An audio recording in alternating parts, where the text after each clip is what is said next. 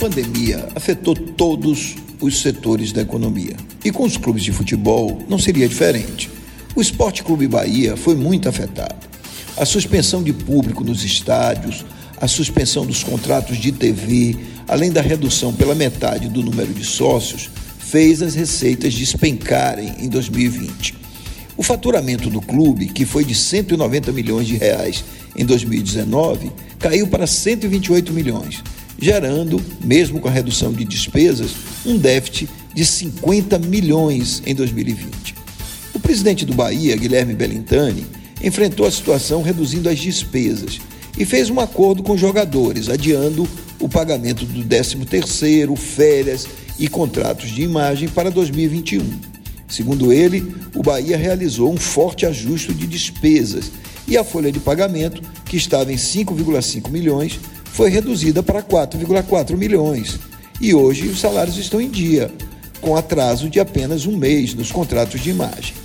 Belintani afirma que a crise foi grave, mas que a situação está melhor em 2021.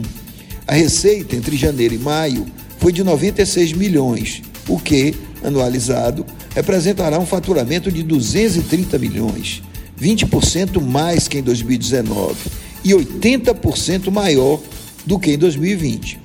Com o faturamento no segundo semestre é sempre maior que no primeiro, bem como o valor pago pelas transmissões esportivas, que representa mais da metade do orçamento do clube, as perspectivas para 2021 são boas.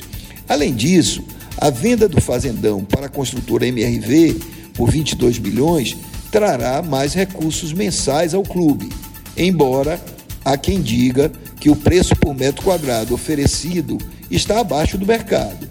Belintani diz que o terreno foi avaliado por peritos e que o clube está aberto a novas propostas.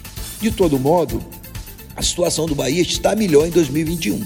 Em 2020, o Bahia ficou em 12 lugar em faturamento entre os clubes. E o déficit de 50 milhões foi o terceiro melhor entre eles, mostrando que administrativamente o clube está indo bem. Agora é preciso mostrar o mesmo desempenho no campo de futebol.